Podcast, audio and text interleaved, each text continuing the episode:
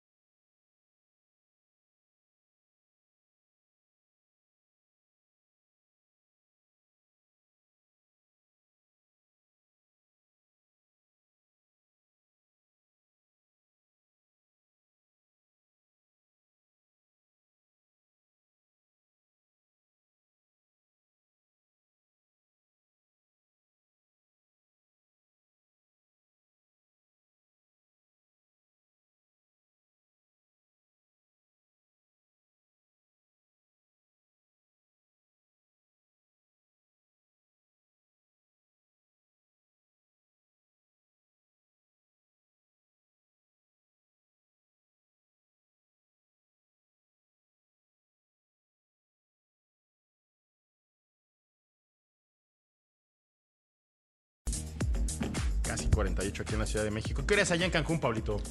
Es una hora más tarde, son las 5.48. Te manda saludos la responsable de la operación de Imagen Cancún, la buena Estela. La acabo de ver, vi a Estela ya en, en la final del Cupra Padel Tour Imagen en Mérida. Se trasladó para estar ahí presente en esta gran final de la segunda temporada del Cupra Padel Tour Imagen. Tenemos cifras de eso, ¿no? Por ahí Las tenemos a la mano. Al final del programa las compartimos. Eh, ok, ok. ¿Ya las tienes? Eh, sí, Si ya las tienes, pues como Tres- dicen Tres segundos. en mi pueblo, suéltalas, Pablo está, Alberto mira. Monroy Castillo. Pues justamente en el marco de este del cuarto. Digo, aprovechando el saludo de Estela. Claro. Aprovechando que ya sabes que horas en Cancún. Eh, en el marco del cuarto aniversario eh, de la marca en México, la segunda temporada del Cupra del Tour Imagen llegó a su fin el pasado 26 de noviembre al culminar en Mérida la novena etapa. El Cupra Pa del Tour Imagen eh, fue diseñado obviamente con el objetivo de promover el deporte en todo México y con ello fomentar la actividad física. Durante su primera edición en 2022 se visitaron siete sedes y en 2023 llegaron a sumarse dos más para dar un total de nueve. Cuernavaca, Mérida, Puebla, Querétaro, Guadalajara, Ciudad de México, San Luis Potosí, Monterrey y Cancún. Oye, Pablito, dijiste primero Cuernavaca porque yo soy de allá o por algo en particular. Eh, pues no, así estaba la información. yo creo que tienes afinidad. Saludos a la, a la ciudad de Cuernavaca. Durante este segundo tour albergó a cerca de 2.000 jugadores de siete catego- categorías, los cuales también tuvieron la oportunidad de conocer de cerca pues toda la gama de vehículos de Cupra. Y fíjate que, la gente dice, ¿de dónde sacas siete categorías para, para el pádel? Bueno, sí. Estaba open. Primera, segunda, tercera y cuarta fuerza masculina, segunda y tercera fuerza femenil. Y por ahí, hasta algunas veces se llegó a hacer una quinta por la, por la convocatoria. El, lugar en donde cerramos allá en Mérida, espectacular, una cantidad de canchas. Y cuando tomé el taxi de ahí del aeropuerto, Pablo, para llegar al, al, al club Épica, a la academia de pádel Épica, me bajo al taxi y le digo, oye, voy a la academia de pádel. Y se me queda viendo la, la- la chica que manejaba el, el taxi. Me decía, ¿a cuál de todas? Y yo, "Pues, hay varias. Y me, y me enseña, Pablo, su teléfono. Como 10 puntos rojos. Yo, o sea, ¿qué, qué popularidad. O sea, me sorprendió gratamente. O sea, ahí sí que el despistado, Pablo, fui yo. Y le digo, ah, épica. Me dice, es que todas son épicas. No, pero eh, así se llama, épica. Y ya me llevó para a 20 minutos. Ahí en, Mérida todo está a 20 minutos. Así es que bueno, felicidades a, toda la gente que nos acompañó en el gran cierre allá en Mérida. La segunda temporada de este Cupra del Tour Imagen que culminó con esta novena etapa. Y ahora sí vámonos con Riders, Pablo, porque por sí el tiempo apremia y tú te tienes que ir a cubrir un evento de BYD. Así es, señor Moreno. Bueno, pues eh, fíjate que Bosch eh, está todavía desarrollando un sistema que permitirá a las motocicletas activar por suscripción, ya sea durante un tiempo o comprarlas definitivamente, pues todas las posibilidades, eh, las posibles opciones montadas en la moto que no están activas. Es decir, tú compras la motocicleta completamente equipada, pero si tú deseas que funcione, por ejemplo, alguna instrucción de modo de manejo, alguna indicación, por ejemplo, de puños calefactables o asientos con calefacción, alguna suscripción. asistencia, claro, eso será. Que ya por lo habíamos visto en, en Esto ya, BMW, ya- ¿no? ya está aplicado en BMW, en Mercedes-Benz. Esos, eh, esos de Bosch están dando mucho este, de qué hablar. Esta ingeniería me parece brillante para que, pues, como el streaming, ¿no, Pablo? Claro. O sea, no lo tienes que tener siempre. Contratas Spotify, contratas Netflix, contratas el Disney, Inclusive, contratas el por Amazon. ejemplo, es- esto es muy ideal para motos 100% eléctricas, pero todavía eh, lo siguen desarrollando también para motocicletas de combustión interna. ¿En qué sentido? Por ejemplo, tú compras una motocicleta de 1000 centímetros cúbicos con una potencia de 150 caballos de fuerza, pero puedes hacer mediante esta eh, solicitud un ajuste electrónico remoto de la eh, computadora que gestiona el funcionamiento del motor y puedes ganar 20, 30, 40, 40 caballos de fuerza, inclusive ganar torque. muy Toda- Elon Musk eso, ¿eh? Exactamente, eso todo lo puedes hacer. Y lo importante es que ya Bosch eh, presentará, eh, de hecho presentó algunos avances en el, en el EICMA de este año, pero esperan ya eh, tener eh, pruebas funcionales a partir ya eh, del primer semestre del próximo año, eh, lo cual nos habla que esto ya está pues prácticamente a la vuelta de la esquina. Entonces puedes pedir eh, tu motocicleta con, a lo mejor vas a hacer un viaje largo y dices, bueno, pues quiero que, como va a ser, voy a andar por, por carreteras frías, necesito que, lo- que el asiento de las dos plazas y los Claro. puños sean Y no siempre. Es correcto. Y no siempre, así es. Eso está extraordinario, Pablito. Oye, Así es. mi querido Lalo, porque tenemos al señor Rector Ruesga por fin o no? No, Está malito. que está hospitalizado, ¿eh? Digo, independientemente, hablé con él en la mañana, no crean que estoy nada más especulando. Se sentía mal, independientemente de que ahorita podamos o no conectarlo este, desde acá, parte del equipo Esperemos que esté bien. Me dijo, me- fíjate, tengo 50 años, dijo 50 años. Tengo 50 años y nunca me había enfermado como ahora. Como que se le ju- juntó un, un cuadro muy particular de las vías respiratorias. Esperemos que esté bien. Saquemos el tema del MotoGP porque esto estuvo interesante. Una final eh, extraordinaria porque la mayoría de los campeonatos parecía que ya sabíamos qué iba a pasar y acá un volado en el aire. Sí, el único mundial de las categorías principales que definió su, a su campeón es hasta la última fecha de la temporada. Y fue una batalla, sobre todo en la segunda mitad del año, muy entretenida entre Fran- Francesco Bagnaia y Jorge Martín. Eh, pero al final, después en la final, a pesar de que ganó en la carrera sprint Martín, una serie de errores. O bueno, un casi incidente, casi se iba puesto a Bagnaia en las primeras vueltas de la carrera estelar. Y ya después, en la desesperación, se llevó puesto a Marc Márquez en las primeras vueltas. El campeonato se definió eh, en los primeros 10 minutos de la, de la última De la carrera en, en- en Valencia. Que reconocía que yo no, no, o sea, no le iba a cambiar a la Fórmula 1 porque empezó a las 8. Sí, exacto. Estábamos en lo. Y fíjate, peor aún, ¿eh? Estaba en el avión. Estaba viendo la carrera yo en el avión. Sí, sí, iba de camino a Mérida, así es que Sí. complicado, amigo. Pero So- tú sí. Solían definir, bueno, solían estar en horarios diferentes, pero bueno, así sucedió este año. Pero bueno, al final me parece que Bagnaia sufrió de más eh, la, la obtención de su bicampeonato por muchos accidentes que tuvo al principio, sobre todo un fenómeno muy particular. Mientras iba liderando, entonces, entregaba todos los puntos posibles y bueno, eso lo aprovechó Jorge Martín eh, para extender la agonía hasta la última competencia. De cualquier forma, eh, Bagnaia en la era MotoGP es el tercer eh, piloto que logra títulos en años consecutivos. El primero representando a Ducati, el, eh, el último fue eh, Casey Stoner en 2007. Siete triunfos en carreras estelares, 15 podios, más cuatro victorias en carreras sprint con 7 pole positions.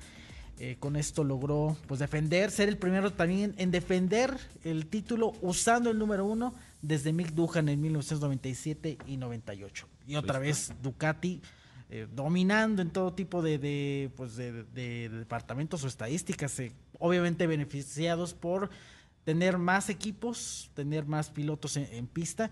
Al final eh, ya llegó a 17 victorias con, la con, la, con la máquina actual, un récord histórico en una sola temporada. Correcto. Oigan, y otra que es a- al señor Pablo Alberto Monroy Castillo le va a dar mucho gusto.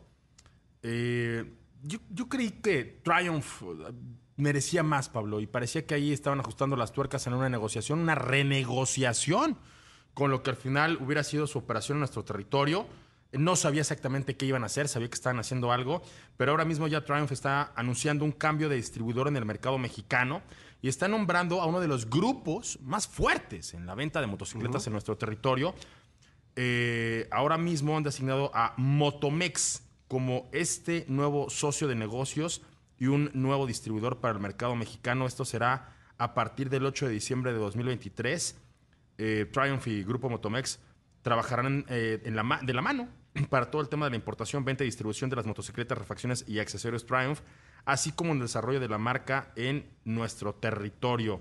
Ahora mismo, pues Motomex no es un improvisado, es un grupo fortísimo que ya distribuye y comercializa marcas muy relevantes en, nuestro territorio.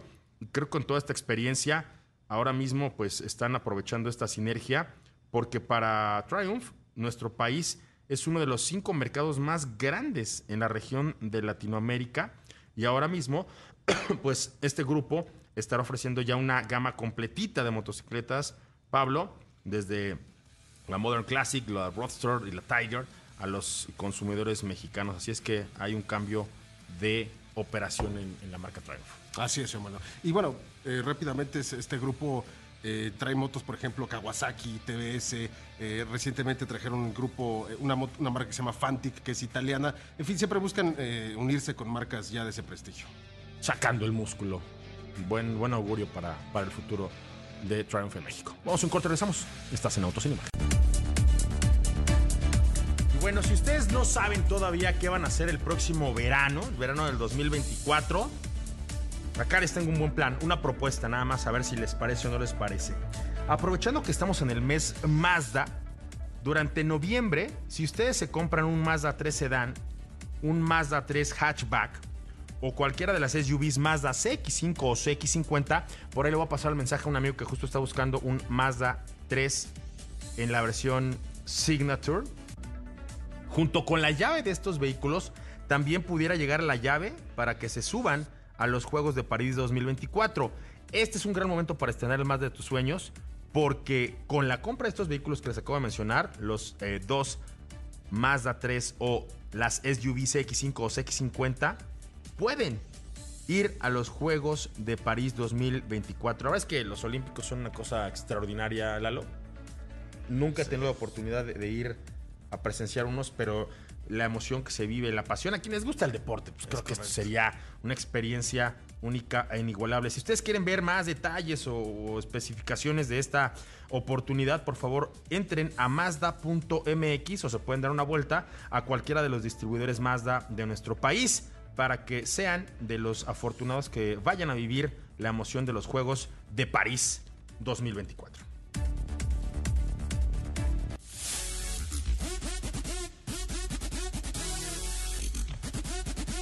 5 de la tarde ya con 3, 3 minutos. Ahora sí, vámonos recio con lo que el señor Ricardo Eduardo Portilla. Empezamos por el final, amigo, ¿te parece?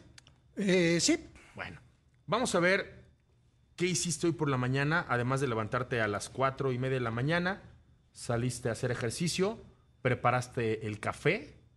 No sé si algún otro menester hogareño, pero te arreglaste para ir a manejar hacia este que es el Drive Resort, una nueva pista que se ha ejecutado allá en la zona de off-road, pues hacia Toluca.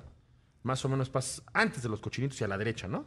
Exactamente, lo tienes muy bien ubicado. Lo Chris. tengo bien ubicado, es como el parque de diversiones de todos nosotros que probamos coches como, como dulces, ¿no? Eh, y fíjate que a mí, y le mando un, un fuerte abrazo a, a Beatriz Beñé, Betty es una de las personas pues que ha estado en la industria automotriz en el tema de comunicación desde hace ya muchos años. Su paso por marcas como Mercedes, como Infinity, en algún momento también Honda, pues nos ha dado la certidumbre de que lo que comunica lo comunica muy bien. Nos estuvo bombardeando con una cantidad de datos importantes de esta marca.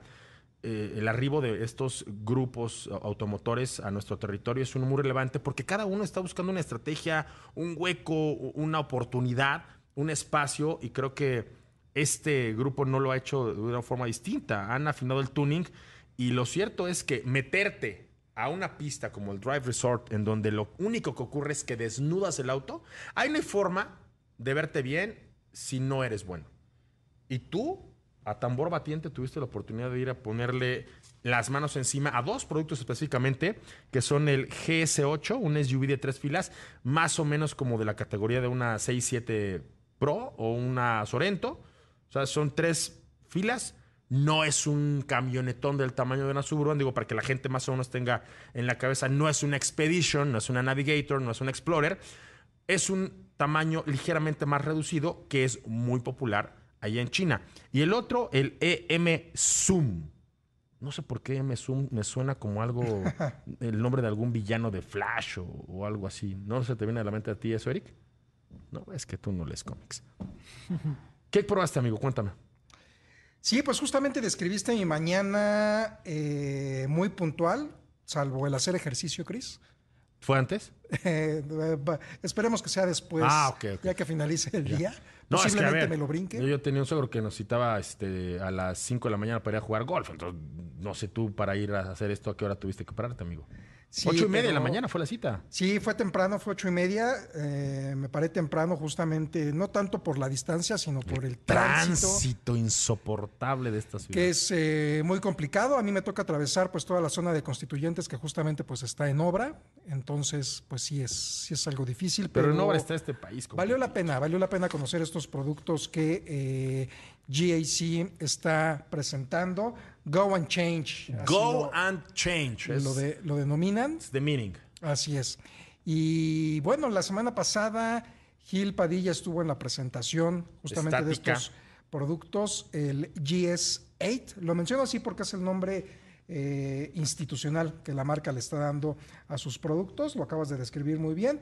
Es un SUV pues, de casi 5 metros de largo con capacidad para siete pasajeros, tres filas de asientos. La verdad que la tercera fila es muy eh, pequeña, el espacio es, es bastante reducido, más bien son asientos de cortesía, pero que definitivamente pues te sacan de algún apuro cuando de repente tienes algún invitado inesperado o pues para para, para, los niños. Este vehículo tiene un motor 4 cilindros 2.0 litros turbo que entrega 248 caballos de fuerza, 295 libras pie de torque y tuvimos oportunidad de probarlo justamente en esta pista en condiciones controladas y sacarle pues ahora sí que el máximo provecho a este vehículo. Hicimos algunas pruebas de aceleración, de frenado, de slalom, pues para ver cómo se comporta el vehículo, las transferencias de peso y también pues ver el, el desempeño con el acelerador a fondo. Y fíjate que a más de uno nos sorprendió, a mí en lo personal me agradó bastante, si bien es cierto que no se trata de un, de un vehículo de alto desempeño, se comporta bastante bien, sobre todo en las eh, subidas que tiene este eh, trazado en el cual tuvimos oportunidad de probar. Otra cosa que me gustó bastante pues es la calidad de los materiales. Me atrevería a decir que tiene funciones y gadgets pues incluso que, que encontramos en vehículos de una eh, gama superior del segmento pues premium, incluso de lujo. Tiene, por ejemplo, vamos a ver muchos eh, botones para manipular los asientos de la segunda, de la tercera fila e incluso de la primera fila. El asiento del eh, copiloto justamente tiene unos botoncitos del lado izquierdo con los que a veces el conductor, pues cuando se encuentra conduciendo solo y tiene que manipular el asiento del lado derecho, a veces cuesta trabajo y no, pues en el caso de esta GS8, pues lo puedes manipular prácticamente todo la segunda, la tercera fila, el asiento derecho con tan solo oprimir un botón y todas las funcionalidades del vehículo las puedes controlar en su pantalla de infoentretenimiento. E incluso hay una amenidad que, se llama espectáculo de luces, la cual pues eh, dependiendo el ritmo hay eh, rock and roll clásico, pues tú las seleccionas y las eh, ópticas delanteras del vehículo pues ahí se están eh, pues dando, dando un espectáculo visual a manera como tipo DJ o a lo mejor este, muy similar a lo que a veces encontramos en los vehículos Tesla. El otro vehículo que probamos pues es un SUV subcompacto, incluso tiene pues hay de repente pues un estilo como tipo hatchback, tiene una largo de 4.0 metros, con capacidad para cinco pasajeros y la verdad que es un vehículo muy divertido, tiene varios modos de manejo, entre ellos el Sport Plus, con el cual pues puedes sacar el máximo provecho de las capacidades del vehículo, tiene un botoncito con el cual puedes eh, abrir o cerrar el escape y no es un sonido artificial, eso gusta mucho, vuelvo a lo mismo, no se trata del eh, rugido de un poderoso motor, eh, no sé, de alguna manera eh, V8, sin embargo. A pues, ver, de alguna manera solo hay, un, solo hay un nombre de un motor que hace eso, es un Hellcat, o sea, no es un Hellcat.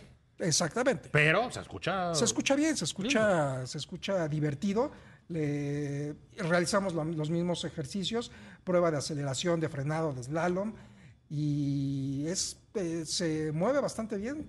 Eh, un, desempeño que otorga este motor 1.5 litros de 174 caballos de fuerza y 199 libras pie de torque, acoplados a una caja automática de 7 velocidades y pues prácticamente son los vehículos con los que estuvimos ahí eh, manejando, probando. Tuvimos oportunidad también de platicar con el responsable de la mercadotecnia y de las relaciones eh, públicas de GAC México y a final de cuentas lo que ellos están apostando pues es una experiencia de, valor de la marca en todos los productos que están trayendo, un vehículo que ante todo eh, propone la, seguridad de los ocupantes, pero también que pueda satisfacer las necesidades familiares y vehículos pues que también sean divertidos. Eh, los productos tienen una garantía de cinco años y posteriormente pues vamos a estar viendo pues la estrategia de expansión de, la marca, así como pues la llegada de otros, de otros productos. Muy bien, amigo. Precios, repítemelos para que No me quede con la duda. Los precios no te los eh, comenté y más adelante te los, te los paso porque no los tengo. Perdón, amigo, no quería hacerte patinar, pero estaba esperando, estaba esperando. Fíjate que es un tema que Gil justo comentó la semana pasada cuando los presentaron. A mí no me encantaron los precios, pero pues vamos a ver. A ver cómo, cómo les va. O no sé si me los comentó también Gil. Es que No. tantos productos. No los habían dado, justamente hoy no lo dieron. Aquí, Solo no tengo mis apuntes aquí a la mano. no te apures. ¿Qué más, Toñito? ¿Me voy a un corte o me da tiempo a otra nota? Señor Toñito está pensando. tac, tac, tac. Así es. Bueno, vámonos a un corte y regresamos. Estás en Autos sin Imagen. Regresamos. Estás escuchando Autos en Imagen con Cristian Moreno.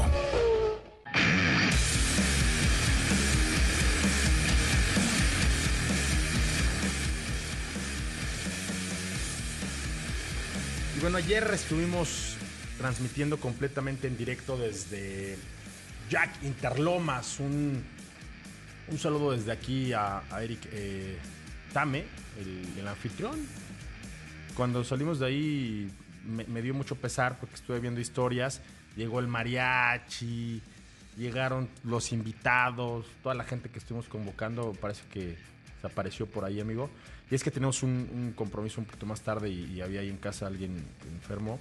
Nos tuvimos que salirnos a una hora que todavía no se empezaba eh, pues a, reunir los, a reunir los invitados. Sin embargo, todo esto es parte de lo que ahora ustedes estarán experimentando con esta, con esta firma. Eh, le pese a quien le pese y aunque a muchas otras firmas de la industria automotriz les duele cómo es que ha crecido Jack, lo cierto es que es una marca que hoy se consolida y que con su manufactura local allá en el estado de Hidalgo está haciendo la diferencia. Y ahora mismo, justo para proyectar todo eso y para comunicar todo lo que tiene que ver con esta marca y con este grupo automotor, es que el grupo Imagen y Jack se han aliado para desarrollar esta propuesta que es Conectando México con Jack, uno de los eventos más emocionantes y relevantes de la industria automotriz mexicana. Ellos, la marca Jack, son reconocidos por sus destacados vehículos eléctricos que circulan en nuestro territorio, una de las marcas a las que más les ha ido, a las que mejor les ha ido con este tema de la electrificación. ¿Por qué? Porque hoy se consolidan como la marca que más vehículos eléctricos vende en México. Así es que para compartir esta información estarán viajando por el país para que todos ustedes puedan experimentar la sensación de conducir un vehículo 100% eléctrico y resolver absolutamente todas las dudas que haya en torno a esta tecnología. Este fin de semana estarán allá en el Parque Puebla para lo que será la tercera etapa de este esperado evento. Así es que la gente que nos está escuchando en Puebla, por favor, acérquense al Parque Puebla, pues estarán el sábado 2 y el domingo 3 de diciembre desde las 11 de la mañana y hasta las 18 horas para que ustedes lleguen, se suban en los autos, les aprieten todos los botones, los prueben como se debe y evidentemente conozcan esta tecnología de electrificación que será, pues ya no el futuro, el presente de la movilidad cero emisiones. Así es que no se pierdan esta etapa que eh, llega al Parque Puebla, la tercera, eh, y estarán ubicados allá en el 410 de Ignacio Zaragoza, en el corredor industrial La Ciénega, en Puebla, Puebla, conectando a México con Jack. Muy pronto en tu ciudad. Visiten jac.mx para más detalles.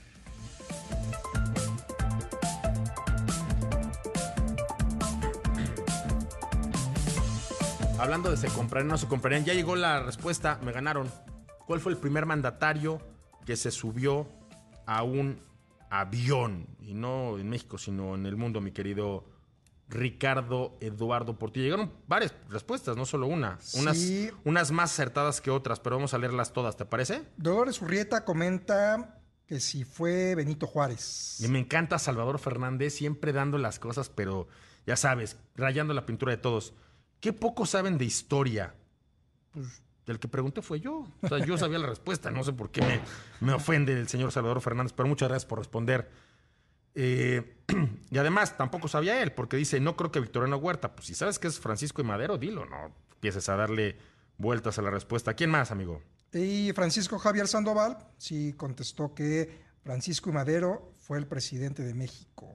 Ese era muy fácil, o sea, con que si hubieran sabido el, el año, ¿no? Así es.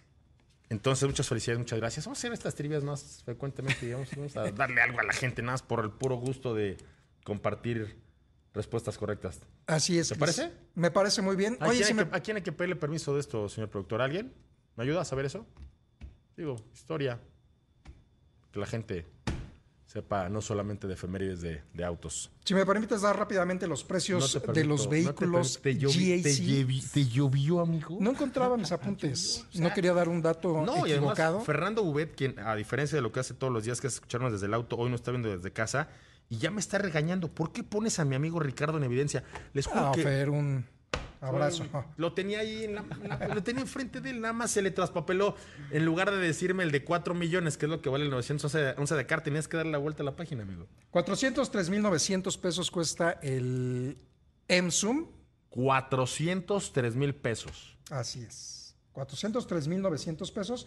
Y en el caso de la GS8, 699.900 pesos la versión de entrada y 769.900 pesos la versión más equipada. Pues bueno, gracias a toda la gente que, que está comentándonos las notas y a- a- también a los que se enojan. Yo sé que a veces la gente prefiere contestar aunque enojada, pero con que contesten es lo que a mí más me, me, me motiva. Dice que publiqué ahí en la cuenta de ex una entrevista que le hizo Max Verstappen a Fernando Alonso, como que llegó y medio improvisado.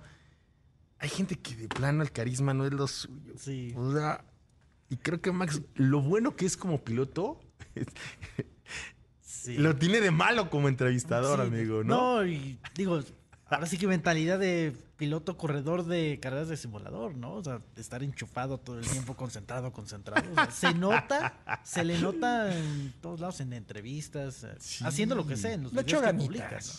¿no? No, mira, en cuanto empezó a hablar Alonso y le contestó, se- o sea, te das cuenta cómo hay un tipo que, Sí, sí, sí. Con, lo, con lo pesado que para mucha gente, para mí no lo es, digo, de reconocer, para lo pesado que para muchos es Alonso, fue mucho más carismático. Sí. Y, y- y es que el chiste era de Max y no le salió. sea, Cuando le pregunta que qué tal la carrera Ajá. y que le dice Alonso, no, pues mucho mejor, más divertida que la tuya. Sí, o sea, Sí. hasta adelante. Fíjate, la respuesta es como la agarras de revés y. Exacto. El chiste era de Max y se lo, se lo quitó Fernando Alonso. Entren a comentar esto. Mucha información. Vámonos precisamente con eh, una declaración que hizo tu amigo, Elon Musk. No te voy a decir tu compadre, porque esa frase y además tan desafortunada ya la tiene alguien más. Pero sí tu amigo, el señor Elon Musk, de que su rival no está en Estados Unidos.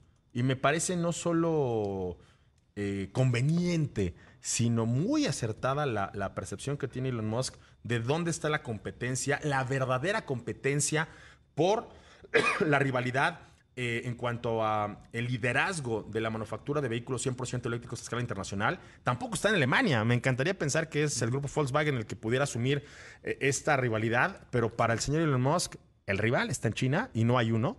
Ah, ahora mismo está midiendo muy de cerca lo que está haciendo BYD y sin embargo, no solo por volumen, sino por tecnología y por muchos, pero muchos de los parámetros que actualmente definen a la industria automotriz electrificada, Elon Musk, que hoy se supone que tendría que estar de buen humor porque ya por fin pudo empezar a vender la Cybertruck, dijo, lo siento chavos, o sea, mis rivales no están acá cerca y tampoco están en Europa, son lo- los chinos. Y ahora mismo tiene una lectura muy particular de en dónde va a encontrar las mayores rivalidades. Así es que esa es la nota que trae el día de hoy. Arrancamos con el alco- alcoholímetro navideño aquí en la Ciudad de México y arrancamos cuando... Ahora mismo, ¿no? Hoy justamente, a partir de las 7 de la noche y hasta el 7 de enero, comienza este alcoholímetro decembrino, el cual pues prácticamente va a ser itinerante, no se van a hallar puntos en un mismo lugar y la, el eh, concepto y el objetivo pues es justamente pues tratar de que las personas si beben pues no conduzcan. Es el mejor este, consejo que les podemos dar. Mi productor no me dice nada, pero a mí mi conciencia me dice que este programa ya se va a acabar. Así es que voy a dejarles para mañana esta nota de qué tan cara le salió la huelga, la del United Auto Workers, a las marcas estadounidenses. Para mañana, nos vamos por hoy, Lalo. Gracias, hasta mañana. Mi querido Rick. Cris, hasta mañana. El señor Héctor Ruesga, espero se mejore. Yo soy Cristian Moreno, por ahí apagamos motores. Mañana nos reencontramos aquí en punto a las 4 y media de la tarde. Hasta entonces. Y si usted se la manejar, no tome. Ya empezó el alcoholímetro y además, manos en el volante. Grupo Imagen presentó Autos en Imagen